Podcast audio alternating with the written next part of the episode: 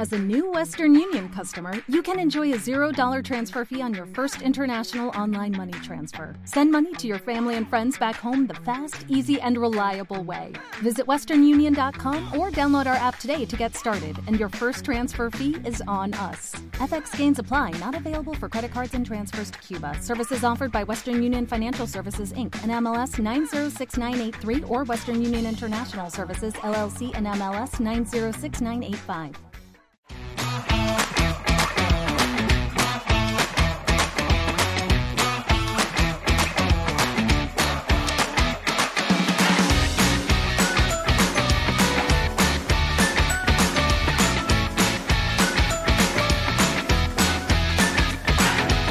Muy buenas, estás escuchando Sin Briefing y a lo loco, el podcast de marketing y comunicación de Tim Lewis. Yo soy Daniel López y como no podía ser de otra manera, me acompaña Juan Feal. Hola Juan, ¿qué tal estás? Hola Dani, contento de estar aquí en otro episodio más. Hoy con un invitado que tiene una historia muy interesante de cómo crear una empresa, cómo lanzar un producto nuevo, gestionar todos los parámetros del marketing y además no un producto cualquiera. Vamos a hablar de uno de los productos favorito de los españoles o uno de los más consumidos, pero no digo más, así que te dejo que lo presentes. Hoy tenemos con nosotros a César Pascual, director de marketing y uno de los fundadores de Cervezas La Virgen. Lo que me parece muy interesante de su historia, que ahora nos contará, es que se fue a vivir a una ciudad referencia en el mundo en cuanto a tecnología e innovación como es San Francisco, y fue allí donde se empezó a gestar Cervezas La Virgen. Y en esta ocasión vamos a aprovechar para que nos cuente los detalles sobre la gestión de la comunicación y el marketing de la marca. Así que nada, César, bienvenido y gracias por venir al podcast. Nada, muchas gracias a vosotros, un placer, gracias por invitarme y, lo que queráis saber yo lo cuento, que estoy feliz de, compartir la historia de la Virgen eh, con todo el mundo, con todos vosotros.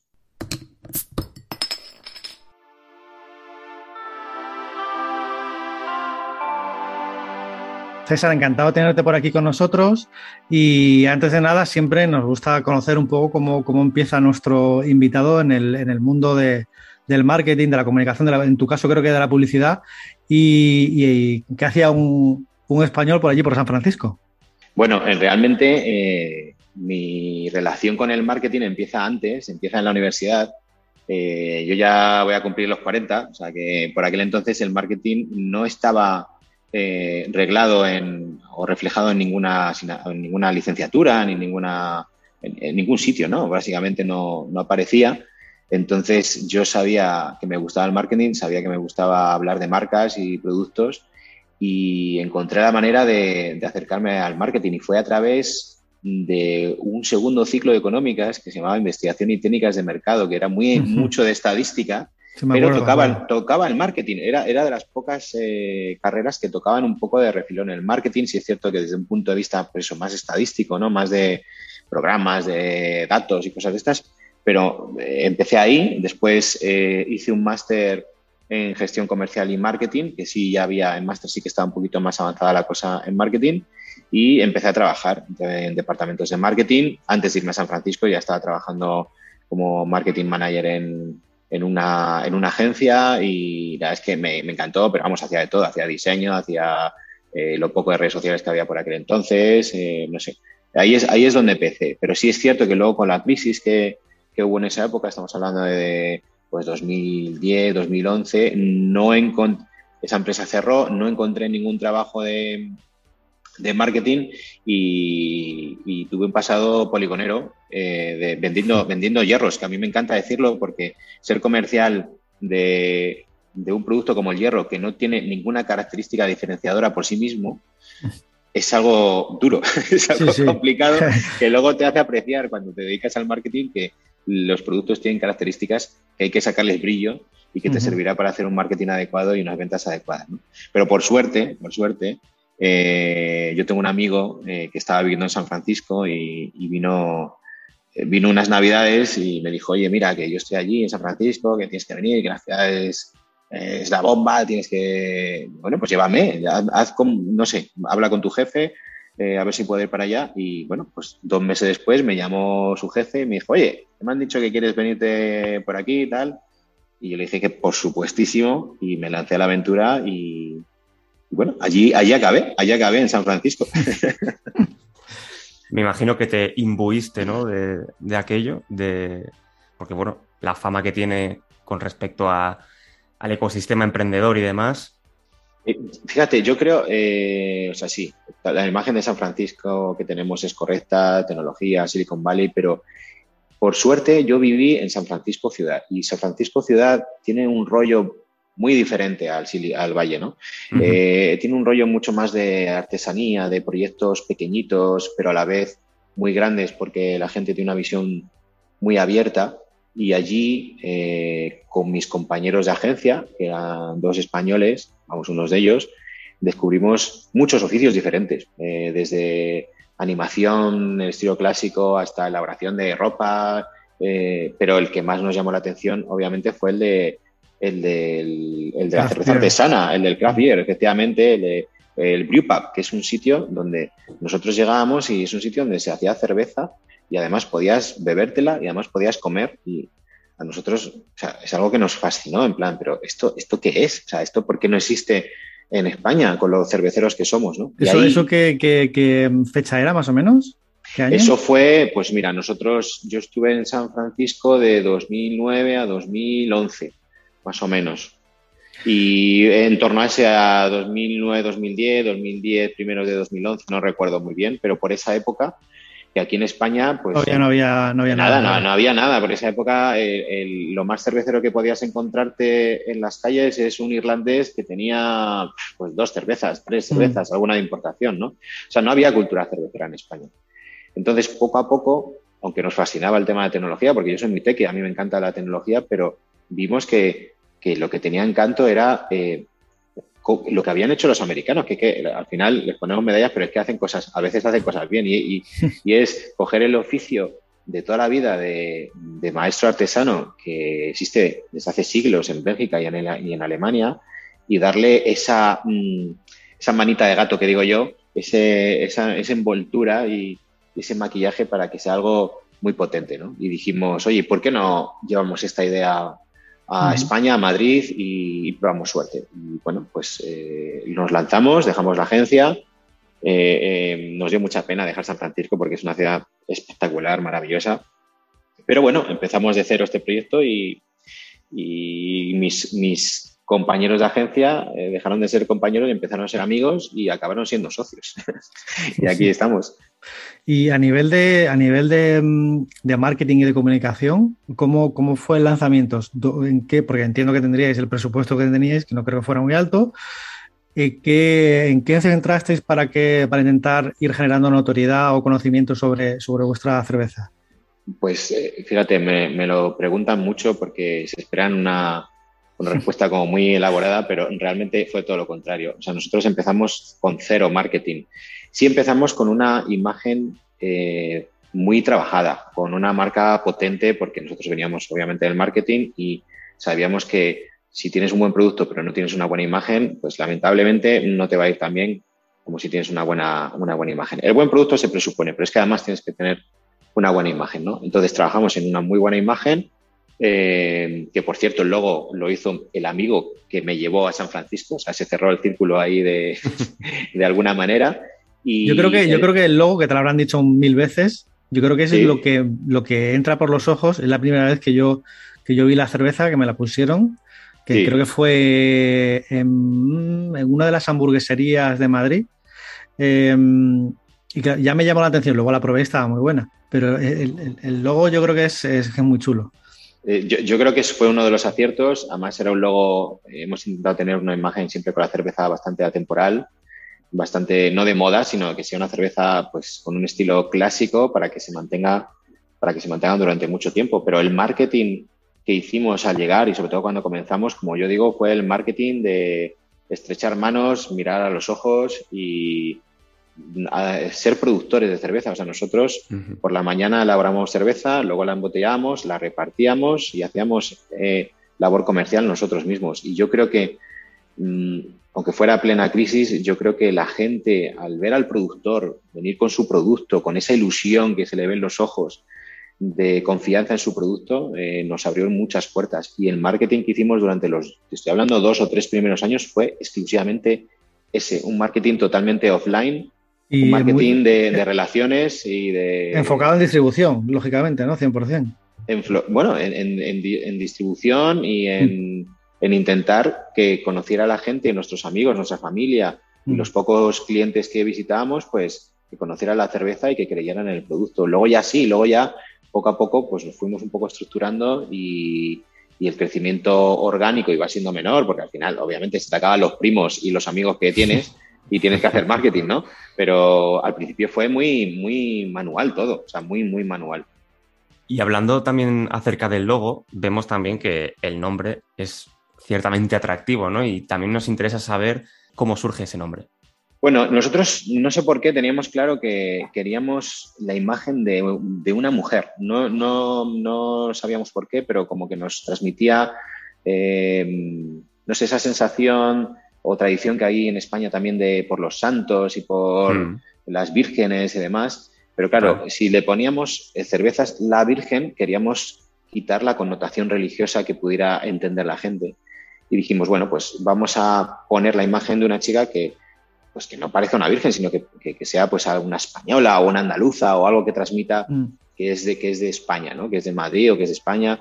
Y yo creo que la conjunción funciona muy bien. O sea, el, logo junto con, el, con el texto, ¿no? Yo creo que define muy bien la marca y siempre gusta. O sea, yo no me he encontrado con nadie que diga, oye, ¿cómo le has puesto a la Virgen? O ¿cómo le has puesto? No, no, la verdad es que ha funcionado. Eh, nadie se le ha llevado al tema religioso eh, porque no lo tiene y la verdad es que es un logo que ha funcionado, que apenas hemos tocado, o sea que lo hemos limpiado un poco de, vectores para simplificarlo a la hora de imprimirse más, más fácil y demás, pero apenas hemos tocado y que a día de hoy nos sigue funcionando muy bien. Mm. Las estrellas de los lados también tienen su punto, que también recuerda quizás a otros. Ah, claro, es un poco el, lenguaje, el lenguaje cervecero, ¿no? De, mm. de espigas, de estrellas, de santos, de porque mm. no queríamos ser una cervecera de, bueno, lanzo este proyecto eh, con la moda de diseño de, ese momento y ya está, no, queríamos, o sea, la Virgen siempre nació con la idea de que fuera una marca importante, una marca de que se, se, se mantuviera en el tiempo, ¿no? De alguna manera, y para eso teníamos que tener una imagen un poco atemporal.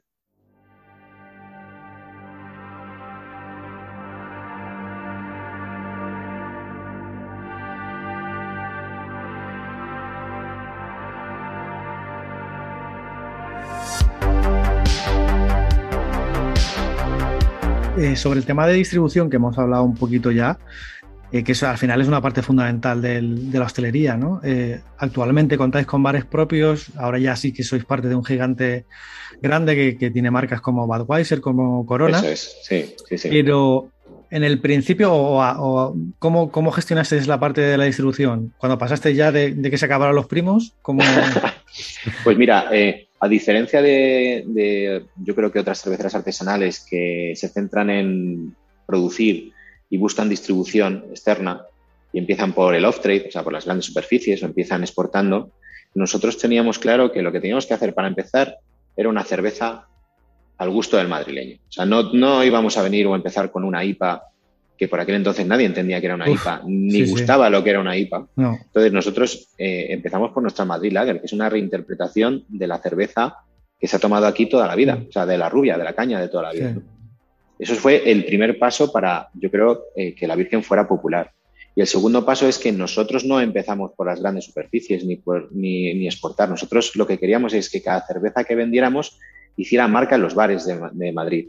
Porque los bares es donde la gente eh, abraza las marcas. Es donde la gente se identifica con las marcas, no en una gran superficie ni, mm. ni exportándoselo a, un chino a miles de kilómetros de aquí, ¿no? Entonces, focalizamos toda la distribución en el on en bares, restaurantes, y lo hacíamos nosotros mismos. Podíamos haber cogido una distribuidora, sí, pero mm, controlar toda la cadena de valor, es decir, desde la producción, el reparto, el, el, comercial, que a día de hoy lo seguimos manteniendo, o sea, seguimos repartiendo nuestra propia cerveza, eh, creo que es fundamental para transmitir ese valor añadido que tiene esta cerveza, que no nos olvidemos que es entre dos y tres veces más cara que una cerveza normal. Entonces, creo que es muy importante que la distribución dentro de lo posible, obviamente, porque al final luego te tienes que apoyar en distribuidores para todo el tema nacional e internacional, pero mientras se pueda, es importante que sea el propio elaborador quien se acerque a, vender el producto, quien esté formado para explicar el producto, para venderlo adecuadamente. Y yo creo que también ha sido otra de las claves de, la Virgen. Teniendo en cuenta también el revés que se llevó la hostelería a raíz de lo de la pandemia, mm. eh, entiendo que el canal digital que ya estabais utilizando, me imagino que se ha potenciado muchísimo y por tanto, en este aspecto, ¿qué peso le estáis dando al marketing digital actualmente dentro de vuestra estrategia general? Mm, fíjate, nosotros, hilando un poco con lo de antes, nosotros pasamos de no hacer marketing digital, o sea, de no hacer marketing de ningún tipo, salvo el de relaciones, a pasar a hacer marketing digital, pero por un tema presupuestario. Eh, al final, eh, los presupuestos que nosotros barajamos son mucho más pequeños que el de otras cerveceras y lo más barato, lo más medible y con más retorno de momento sigue siendo pues el marketing digital, ¿no? Y a día de hoy sigue siendo eh, en el mix sigue suponiendo, pues te diría un 80 o un 90%, quizás un poco menos si hay algún sponsor de algún, de algún festival musical, etcétera, etcétera, pero en la mayoría del, del budget se lo lleva, se lo lleva el marketing digital, pero por, porque nuestro público también está ahí, porque se llega, se llega más fácil y se puede inventar mejor. Y no sé, yo creo que es para una cervecera pequeña es la manera más efectiva de generar marca, además no solo pagada, sino también de manera orgánica, ¿no? Ahí es donde puedes reflejar tú cómo eres. Y, a día de hoy tenemos muchísimos, por ejemplo, tenemos, yo no sé, 36 o 37 mil seguidores, eh, a lo mejor me he colado y son algunos menos, pero por ahí anda, eh, de seguidores en Instagram que son de verdad, o sea, que son gente que nos ha seguido por el contenido que hemos subido y, sin hacer ningún tipo de campaña, ¿no? Entonces, es muy importante, sobre todo con la pandemia, que decías antes, nos dimos cuenta que, porque a nosotros nos golpeó la pandemia doblemente, por productores de cerveza que nuestros clientes no compran cerveza porque están cerrados y también nosotros como hosteleros porque tenemos bares propios, ¿no? Entonces nos golpeó doblemente y de repente toda la parte digital y web pues creció mucho. Nosotros ya habíamos eh, pensado en estrategias de fidelización y venta a través del canal digital y, explotó, o sea, explotó de una manera brutal y, hombre, con luego a la vuelta a la, pseudo normalidad esta, sí ha bajado la web, pero se ha mantenido muy bien y las ventas, yo me atrevería a decir que somos de las cerveceras que más vendemos eh, a través de Internet, casi seguro, porque además solo vendemos nuestras marcas y, tienen buen volumen. Y la verdad es que la gente se ha acostumbrado a coger, a comprar por Internet cervezas, cosa que antes era impensable. antes a una persona le decías, no, vas a comprar cerveza por Internet. Decían, no, no, pero sí, se, se, puede, ¿no? Además, y es compatible con salir de cañas con tus amigos. Entiendo que es el que es el, el, birrero, lo lanzasteis en ese, en ese momento, ¿no? La suscripción de packs con envío a casa y demás. El birrero está, fue de antes, fue un pelín antes y la verdad es que nos vino, nos vino bien el tener esta, eh, esta herramienta de fidelización, que al final es como una suscripción de pues, una plataforma, imagina, igual que nos hacemos una suscripción a una plataforma de vídeo, pues esto es igual, eh, pero te suscribes a un pack que te llega todos los meses con, con cerveza y siempre te llega con una, con una novedad nueva, ¿no? Con una birra exclusiva para ti que, posiblemente solo los suscriptores la puedan pedir o la gente que viene a la fábrica. Y nos dimos cuenta que la gente, no sé si por pandemia o porque realmente le apetecía tener ese servicio eh, que le llegaba a casa, pues funcionó muy bien, pero también funcionó en otros sectores como el queso o el vino, pues la gente de repente, oye, pues joder, qué bien que alguien se preocupe por mí y me llegue una selección de cerveza que creen que me va a gustar, Además, súper bien, bien, de, super bien de precio, ¿eh? sí, yo creo que es muy, yo creo que es muy, es que no es para ganar dinero realmente, o sea, yo creo que es para hacer marca y para, para seguir eh, un poco expandiendo la cultura cervecera. Que es, un poco nuestro, está en nuestro ADN el seguir fomentando la cultura cervecera para que cada vez la gente sepa más y sepa valorar más a las marcas y a las diferentes variedades de cerveza. Y ahora que el birrero eh, sigue creciendo y sigue funcionando la verdad es que muy bien, estamos muy contentos. Pareciera incluso, te diría un, a ver, igual me paso diciendo eso, pero mal endémico eh, el tema de las suscripciones porque muchas veces, bueno, estamos hablando de que, claro, son precios que tienen que adaptarse a, vamos, a márgenes muy concretos y esto muchas veces lleva a las empresas a apurar muchísimo, ¿no? En este sentido, lo que tú dices, ¿no? Eh, es que no ganamos a lo mejor mucho dinero con esto. Eh, yo creo que esto pasa en general con las suscripciones eh, en muchísimos ámbitos. Yo, sí que, yo, es que yo creo que depende si es tu, modelo de negocio o no, ¿sabes? Si, el, o sea, el modelo de negocio de, de, HBO o de Netflix, pues será obviamente e, eso, ¿no? Pero el nuestro no es ese, el nuestro es vender cerveza a bares, vender cerveza en grandes superficies y nos podemos permitir el lujo de, pues bueno, no ganar tanto en, este, en esta suscripción, ¿no? Porque yo lo veo, yo lo veo como una herramienta de marketing, no lo veo como una herramienta comercial, ¿sabes? Entonces, eh, igual que cuando lanzas un pack en gran superficie, pues normalmente el margen es muy pequeño porque lo que quieres es que conozcan tu marca, etcétera, etcétera. ¿no? Pues esto es igual. Eh, a lo mejor el símil de compararlo con una plataforma digital no es del todo, o sea, de vídeo no es del todo adecuada porque ellos sí les va el, el, modelo de negocio en ello, ¿no? Entonces ahí sí que puede ser diferente, pero desde luego yo lo veo como una herramienta brutal de marketing y para hacer marca e imagen.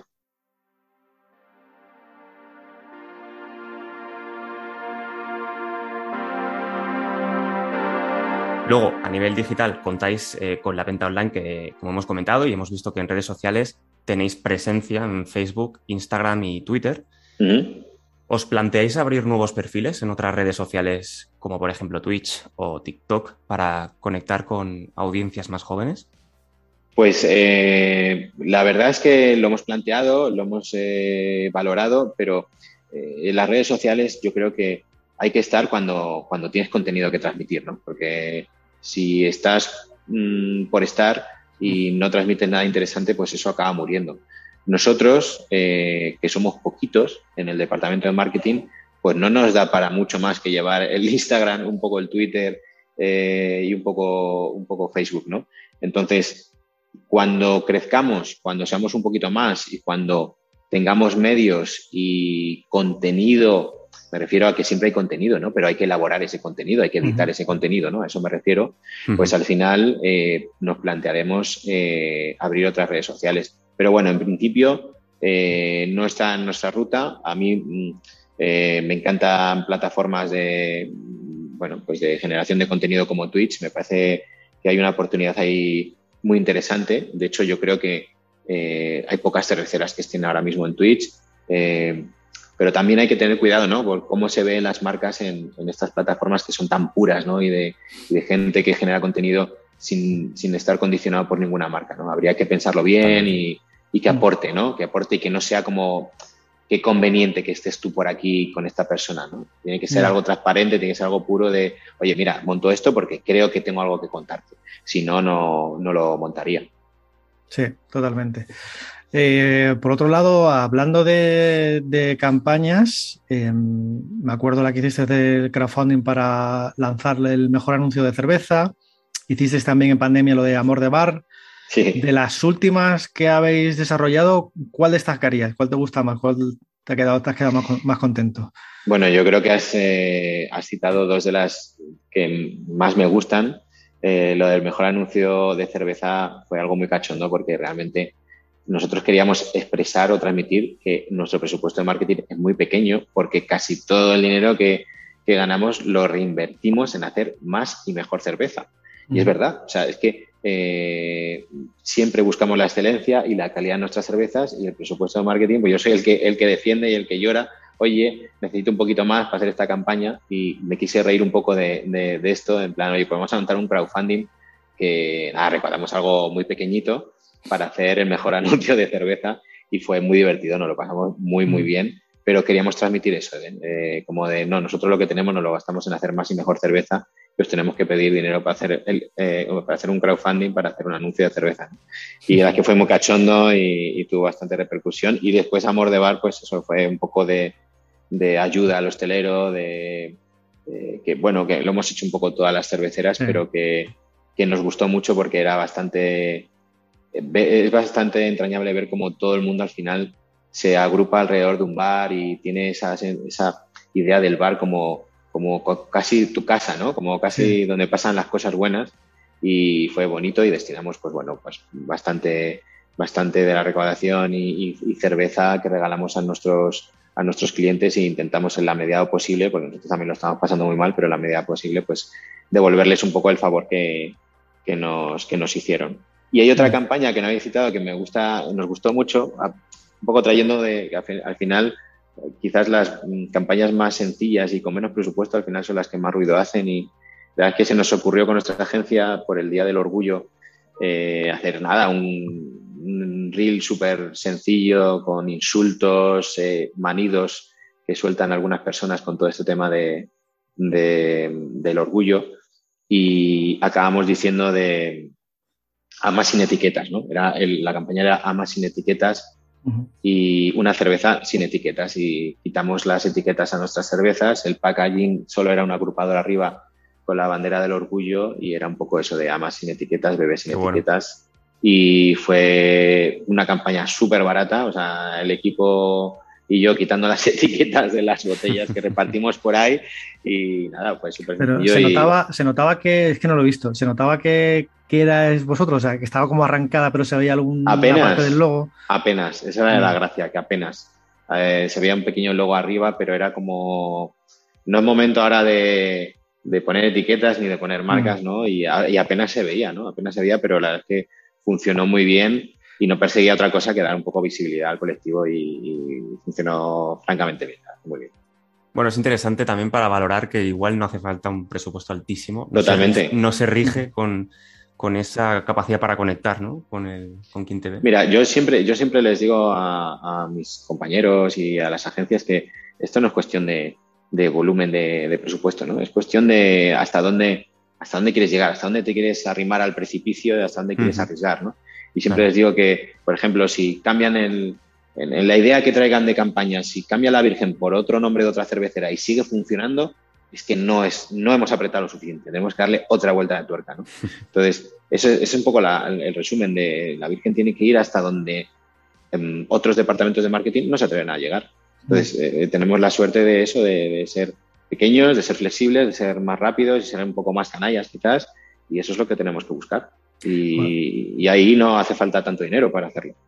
Hay, hay un, dicho en publicidad, ¿no? que supongo que te sonará, que es, si no se te ocurre ninguna idea para la campaña, contrata a un famoso, ¿no? Es decir, es un poco, en fin, evidentemente donde está la esencia es la, si la campaña es muy buena y hoy en día con los medios sociales seguramente va, a despuntar. Bueno, y es que además tú lo has dicho, lo de, los famosos es que nosotros, por ejemplo, en ese sentido, ni, ni podemos pagarles, ni tampoco nos interesa y yo encantado de que gente famosa consuma la Virgen, por supuesto. Pero lo ideal es encontrar a alguien que sea reconocido, no que sea hiper famoso, sino que sea reconocido por algo que hace bien y sobre todo que sea birrero para que colabore con nosotros. Yo eh, es lo que yo llamo mm, estos influencers o mal llamados influencers. Yo no quiero influencers, yo quiero gente que sea birrera, que le guste la marca, que, que, es auténtica, que se identifique conmigo y que tenga algo que contar interesante o sea referente en algo por, por su experiencia, ¿no? Todo lo demás a mí me, resulta vacío y no me interesa para nada.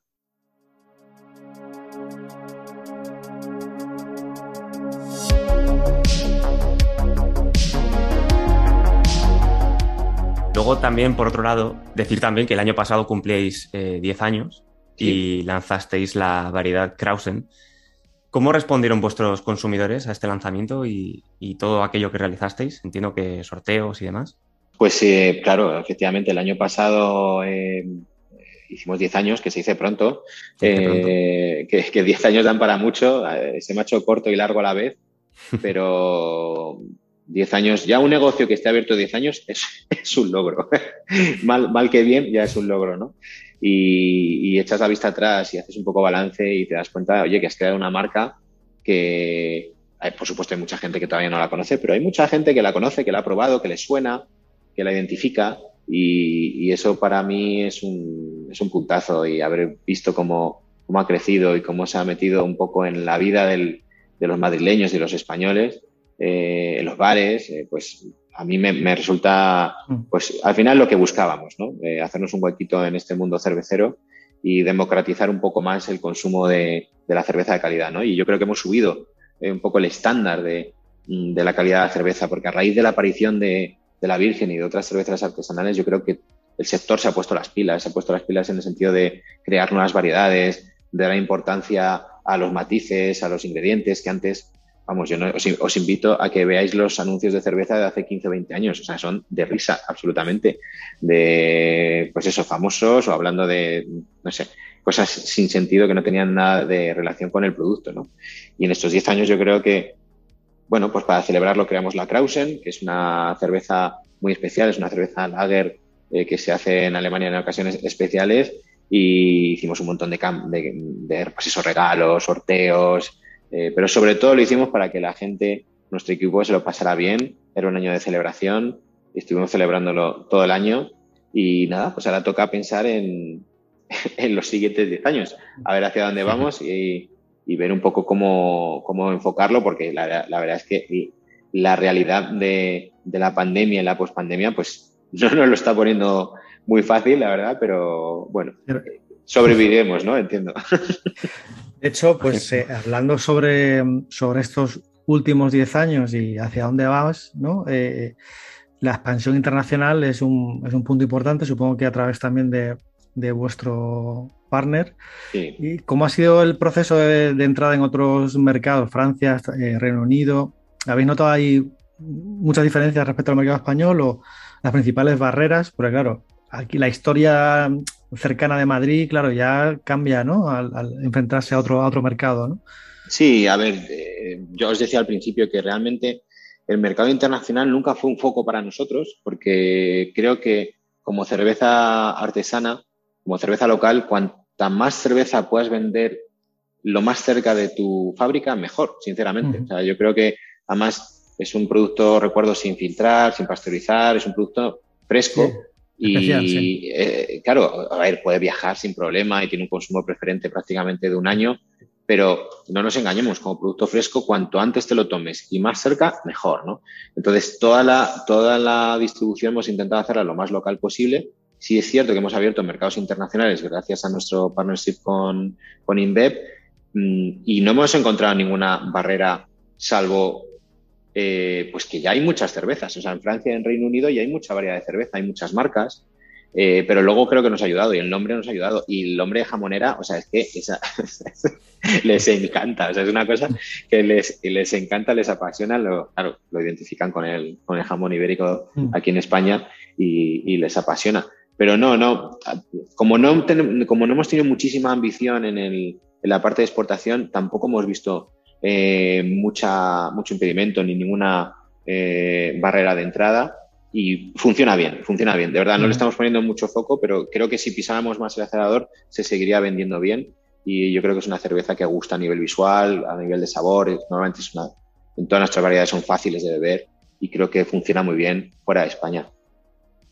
De hecho, ¿cuáles, serían para ti eh, los principales objetivos en los próximos, en los próximos años? ¿Aumentar la cuota de, mercado en España? O... Yo mm, creo que tenemos como sector, todos los cerveceros, un, un to-do importante y un objetivo importante que es seguir haciendo cultura cervecera, que de verdad es importantísimo.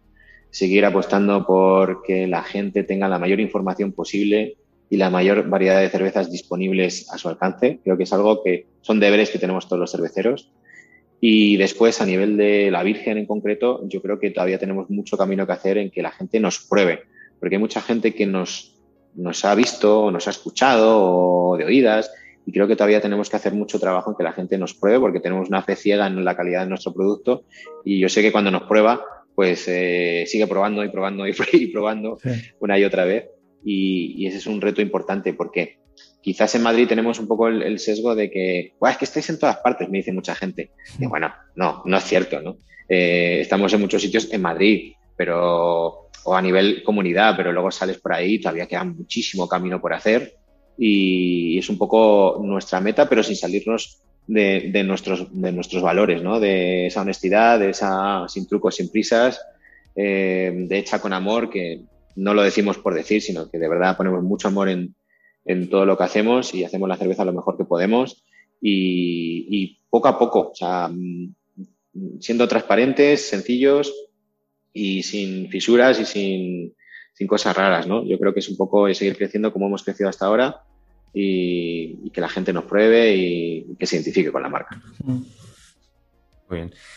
Para cerrar, eh, nosotros, eh, siendo agencia, siempre tenemos ese interés por conocer un poco cómo eh, las empresas ven, digamos, la relación, ¿no? y te queríamos preguntar cuáles son para ti las claves para contratar una agencia y qué esperas de esa relación. Pues es una pregunta muy buena. es que, entiendo que bueno que imprimir sobre todo ese sello de autenticidad que tenéis, ¿no? Y... Yo, mira, yo la Virgen siempre se lo digo a, las agencias que hemos hecho alguna vez algún concurso, etcétera, etcétera. Yo creo que la Virgen es muy fácil si la entiendes. Si entiendes el rollo de la Virgen, es fácil. Si no lo entiendes, es imposible. O sea, no vas a acertar jamás. Yo creo que hay una labor de, de feeling muy importante con la agencia con la que, o con las agencias con las que hemos trabajado, feeling a nivel de equipo y entender qué es la Virgen, dónde está situada, por qué surge, cómo es, porque si entiendes eso, eh, entiendes todo. O sea, es como entrar en Matrix, ¿no? De, repente, ¡pum! Ya, ya sé lo que sé, lo, sé Kung Fu. Pues esto, es, esto es igual, esto es igual, ¿no? Eh, hay que entender un poco qué es la marca y qué, representa la marca y ya sale todo rodado. Y luego, pues eso, nosotros somos una cuenta pequeñita, pero somos, creo, un poquito caramelo, ¿no? Un poquito una, cuenta caramelo donde se le puede dar mucho brillo y hacerla brillar mm. mucho y es muy interesante y, y joder, cerveza, ¿sabes? Que no son tornillos, Que, es algo que, mola, ¿no? Que le, que le, gusta a todo el mundo. Entonces, pues, eh, eh, yo creo que es eso, ¿no? Eh, que, que, sean cerveceros y que entiendan el rollo de la Virgen. Y luego lo demás, pues es cosa de los financieros, ¿no? Ponerse de acuerdo en el fin. Pero vamos, yo creo que esa es, la clave. Muy bien, pues vamos a dejarlo aquí. César, ha sido un placer tenerte con nosotros y agradecemos el tiempo, por supuesto también lo interesante que, que, ha sido todo lo que nos has explicado. Y para cerrar, si quieres, cuéntanos dónde pueden seguirte quienes nos escuchan. Bueno, pues yo os invito a, ya que hemos hablado tanto de redes sociales, a que visitéis las redes sociales de, la Virgen, tanto en Facebook, Instagram, Twitter, es arroba cerveza la Virgen. También podéis echar un vistazo en nuestra página web, cervezaslavirgen.com. Y sobre todo, sobre todo, os invito a que vengáis un día a la fábrica para que podáis ver de primera mano cómo hacemos la cerveza, cómo huele la fábrica, cómo suena y probéis la cerveza directamente del tanque os podáis comer una buena hamburguesa que también ponemos aquí y entonces lo entenderéis todo. Entenderéis la magia de la Virgen. Habrá que ir entonces. ¿Eso, dónde, ¿Dónde la tenéis? Estamos en, el Polígono Industrial Európolis, en Las Rozas, en calle Turín 13. Estupendo. Pues es un planazo, ¿eh? Es un planazo, tenéis que venir. suena, suena estupendo, la verdad. bueno, pues chicos, muchas gracias. Pues muchas gracias y gracias también, Juan. Gracias, gracias a César. Y a los oyentes nos vamos a despedir aquí, pero antes recuerda que nos puedes seguir en redes sociales, síguenos en Team Luis-ES y bueno, escucha nuestro podcast evidentemente buscando Sin Briefing y a lo loco. Nos escuchamos, hasta la próxima.